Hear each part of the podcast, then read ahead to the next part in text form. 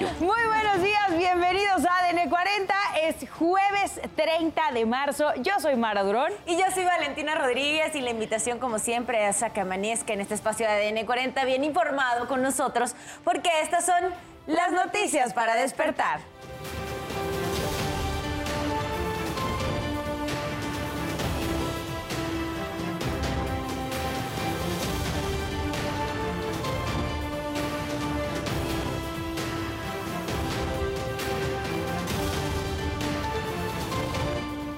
Fiscalía General de la República solicitó cuatro órdenes de aprehensión por el incendio del centro migratorio allá en Ciudad Juárez, Chihuahua. Momento se tienen identificados inicialmente ocho personas probablemente responsables de los hechos. Un trabajador muerto deja el derrumbe en una obra de drenaje en Alcaldía Álvaro Obregón. Con banderazo en la central del norte, la Profeco arrancó el operativo de vacaciones de Semana Santa y Pascua 2023. La Suprema Corte ordena a un tribunal resolver si la CONADE debe indemnizar al atleta Paola Pliego por su falso positivo de doping que la dejó fuera de los Olímpicos de 2016.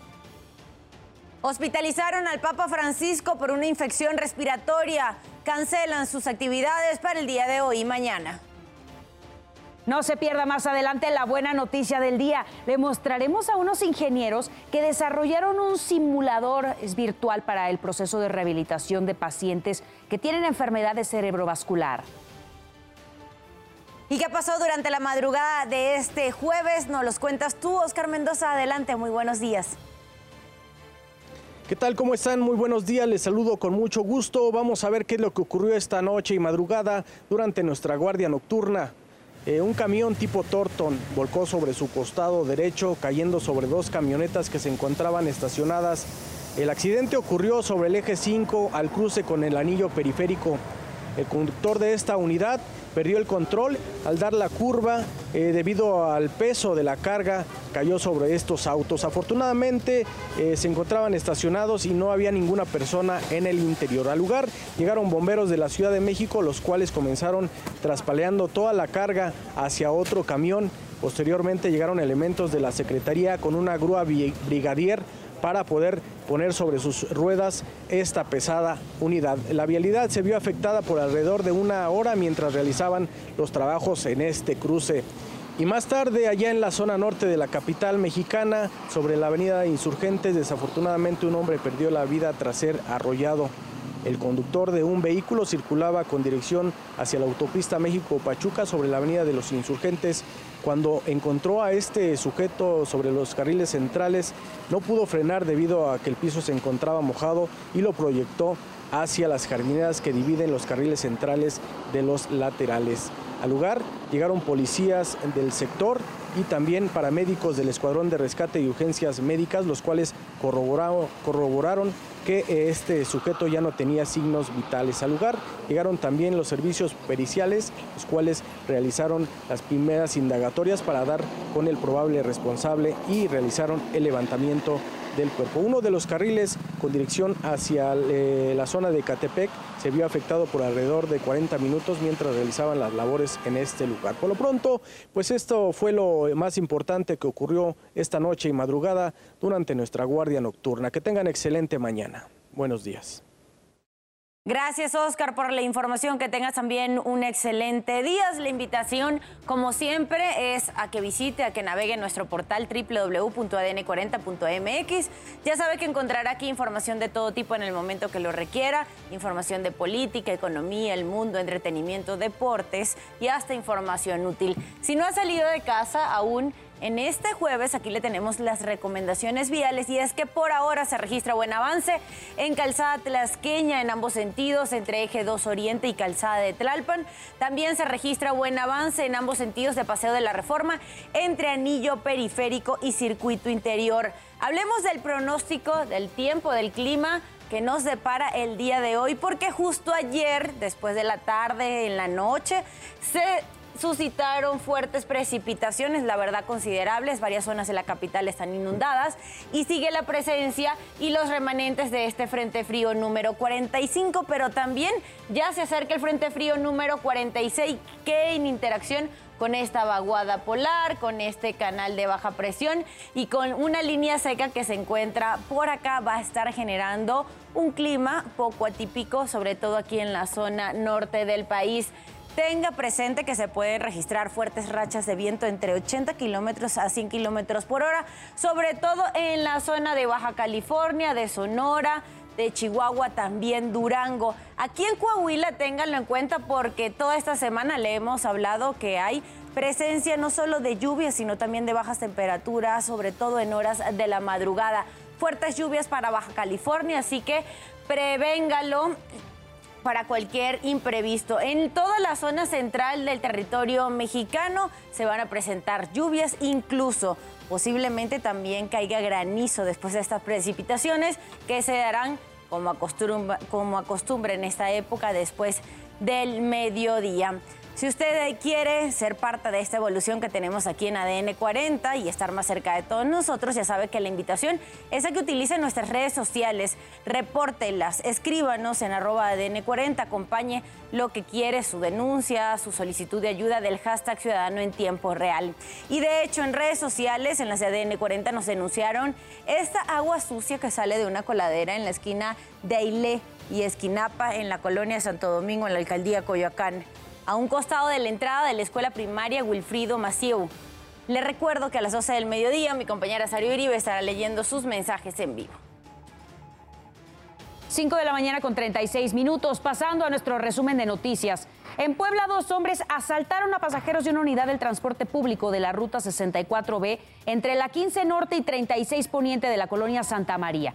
En las imágenes que ven en pantalla se observa cuando dos delincuentes abordan la unidad y amenazan a los pasajeros con palabras altisonantes. Incluso uno de ellos disparó para intimidar todavía más a los pocos pasajeros que se encontraban a bordo.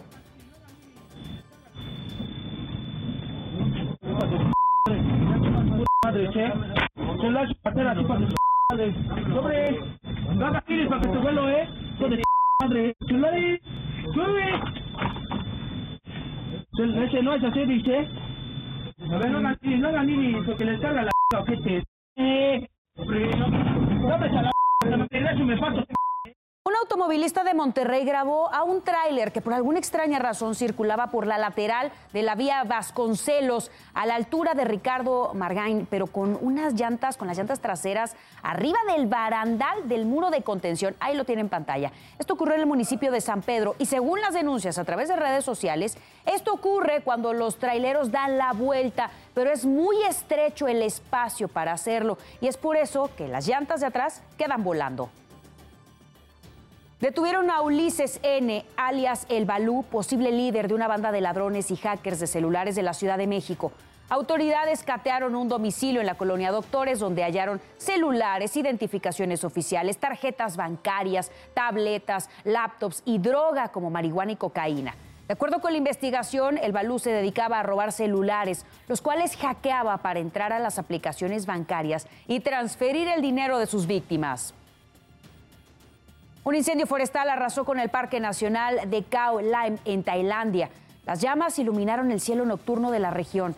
Hasta el momento se desconocen las causas del siniestro, pero señalan que podría haber sido provocado por truenos y avivado por los fuertes vientos. No hay reporte de víctimas. 5.38 minutos de la mañana pasamos a temas de urbe. Autoridades del Centro Histórico y del Consejo Ciudadano realizaron recorridos en la zona de Garibaldi luego de que en redes sociales denunciaran lugares que hacían cobros excesivos o engañosos en las cuentas. Las autoridades colocaron más de mil folletos del catálogo del consumidor donde se estipula todo lo que se tiene que cumplir para que el cliente no sufra de estos cobros excesivos o no contemplados dentro de la carta. Y previo al inicio de las vacaciones de Semana Santa se aumentará la presencia de la policía turística. Locatarios reconocen el problema y enumeraron algunas medidas para no dejarse sorprender. Antes de entrar, si alguien te, ofrece y te, invita a un lugar, pídele la carta. Dile, a ver, ¿qué es lo que me vas a cobrar? ¿Tienes espectáculo? Ok, este, ¿me vas a cobrar el espectáculo? ¿No me vas a cobrar? El IVA ya está incluido en mis precios. Obviamente la propina es voluntaria. Este, si hay algún cargo extra por alguna cosa, si aceptan o no este, tarjetas de crédito, que todos deben de aceptarte tarjetas de crédito. Entonces, esas son las recomendaciones, ¿no? Antes de entrar y divertirte, pregunta. Un muerto y un herido dejó un derrumbe en una obra de drenaje en la alcaldía Álvaro Obregón. Esto ocurrió en calles de la colonia Olivar del Conde, cuando trabajadores realizaban servicios para cambiar tuberías en una zanja de más de dos metros de profundidad. Debido al reblandecimiento del material, una de las paredes colapsó. La Fiscalía Capitalina investiga las lesiones supuestamente realizadas el 24 de marzo contra un menor de 10 meses en una guardería. Se informó que peritos acudieron a la alcaldía Tlalpan para hablar con los familiares del menor y recabar indicios en la guardería que se integrarán en la carpeta de investigación. Con esto se busca determinar la temporalidad y las causas de las lesiones para deslindar responsabilidades y dar con los responsables. Se colocaron sellos de suspensión en ese plantel.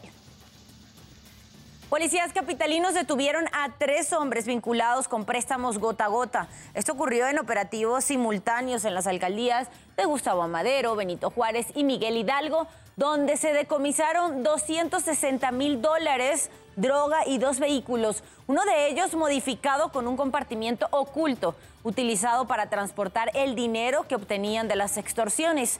Los préstamos gota a gota se caracterizan por el cobro excesivo de interés. La Corte abrió la puerta para que la esgrimista Paola Pliego reciba una indemnización de 15 millones de pesos de la Comisión Nacional de Cultura Física y Deporte, la CONADE. Eso por un falso positivo en una prueba antidoping que le impidió competir en los Juegos Olímpicos de Río de Janeiro 2016. La determinación del máximo tribunal no implica la indemnización de forma automática, sino que el juzgado tendrá que resolver nuevamente una serie de pruebas contenidas en el caso. Son las 5 de la mañana con 42 minutos. Pasamos a los temas internacionales. El Papa Francisco permanece hospitalizado por una infección pulmonar. Previamente acudió a un hospital de Roma para unos estudios de un ataque de tórax donde dio negativo algún problema cardíaco. Fuentes en el Vaticano descartaron que se trate de una infección relacionada con COVID-19 y que sus audiencias para esta semana fueron suspendidas. En Estados Unidos, la Administración de Drogas y Alimentos aprobó la venta sin receta del aerosol nasal naloxona el ingrediente activo es usado para revertir los efectos de sobredosis de opioides que cobran la vida de más de 100.000 personas por año en la Unión Americana. A partir de ahora se podrá comprar en farmacias, tiendas de conveniencia, supermercados, gasolineras y en línea sin necesidad de una receta médica. En Alabama, un policía murió y dos personas resultaron heridas durante un tiroteo ocurrido en un complejo de departamentos. Las autoridades informaron que se detuvo al atacante, identificado como Juan Roberts Laus, de 24 años. Uno de los lesionados es oficial y tuvo que ser intervenido de emergencia. Se reporta grave. Las autoridades detallaron que una mujer llamó al 911 pidiendo auxilio ya que le habían disparado. Familiares, amigos y miembros de la escuela Covenant de Nashville, Tennessee, rindieron homenaje a los tres menores y tres adultos que murieron durante el tiroteo ocurrido el lunes. Una amiga de la tiradora, o del tirador más bien, Audrey Hale, detalló que intercambió mensajes antes de que iniciara el ataque. Un accidente ocurrió en Paraguay, justo en el centro de Asunción. Una mujer que viajaba a bordo de un vehículo fue arrollada por un automóvil cuando el conductor dio positivo a la prueba de alcohol. Desgraciadamente la víctima murió. Hermelinda Fernández, de 41 años, estaba a punto de llegar a trabajar cuando fue atropellada por este auto de color rojo que circulaba en sentido contrario y a gran velocidad. El chofer, un hombre de 26 años, fue detenido y puesto a disposición de las autoridades. El deslizamiento de tierra en Alausí, Ecuador, dejó 12 muertos. La Fiscalía General informó que 500 personas resultaron afectadas y se reportaron 71 desaparecidos. 300 bomberos y socorristas trabajaron con cuatro excavadoras para recuperar los cuerpos. Las autoridades alertaron sobre la posibilidad de más deslizamientos porque las lluvias no han parado desde el día martes. El rey Carlos III y la reina consorte Camila viajaron a Berlín, Alemania. Se trata de su primera visita al extranjero desde que asumió el trono.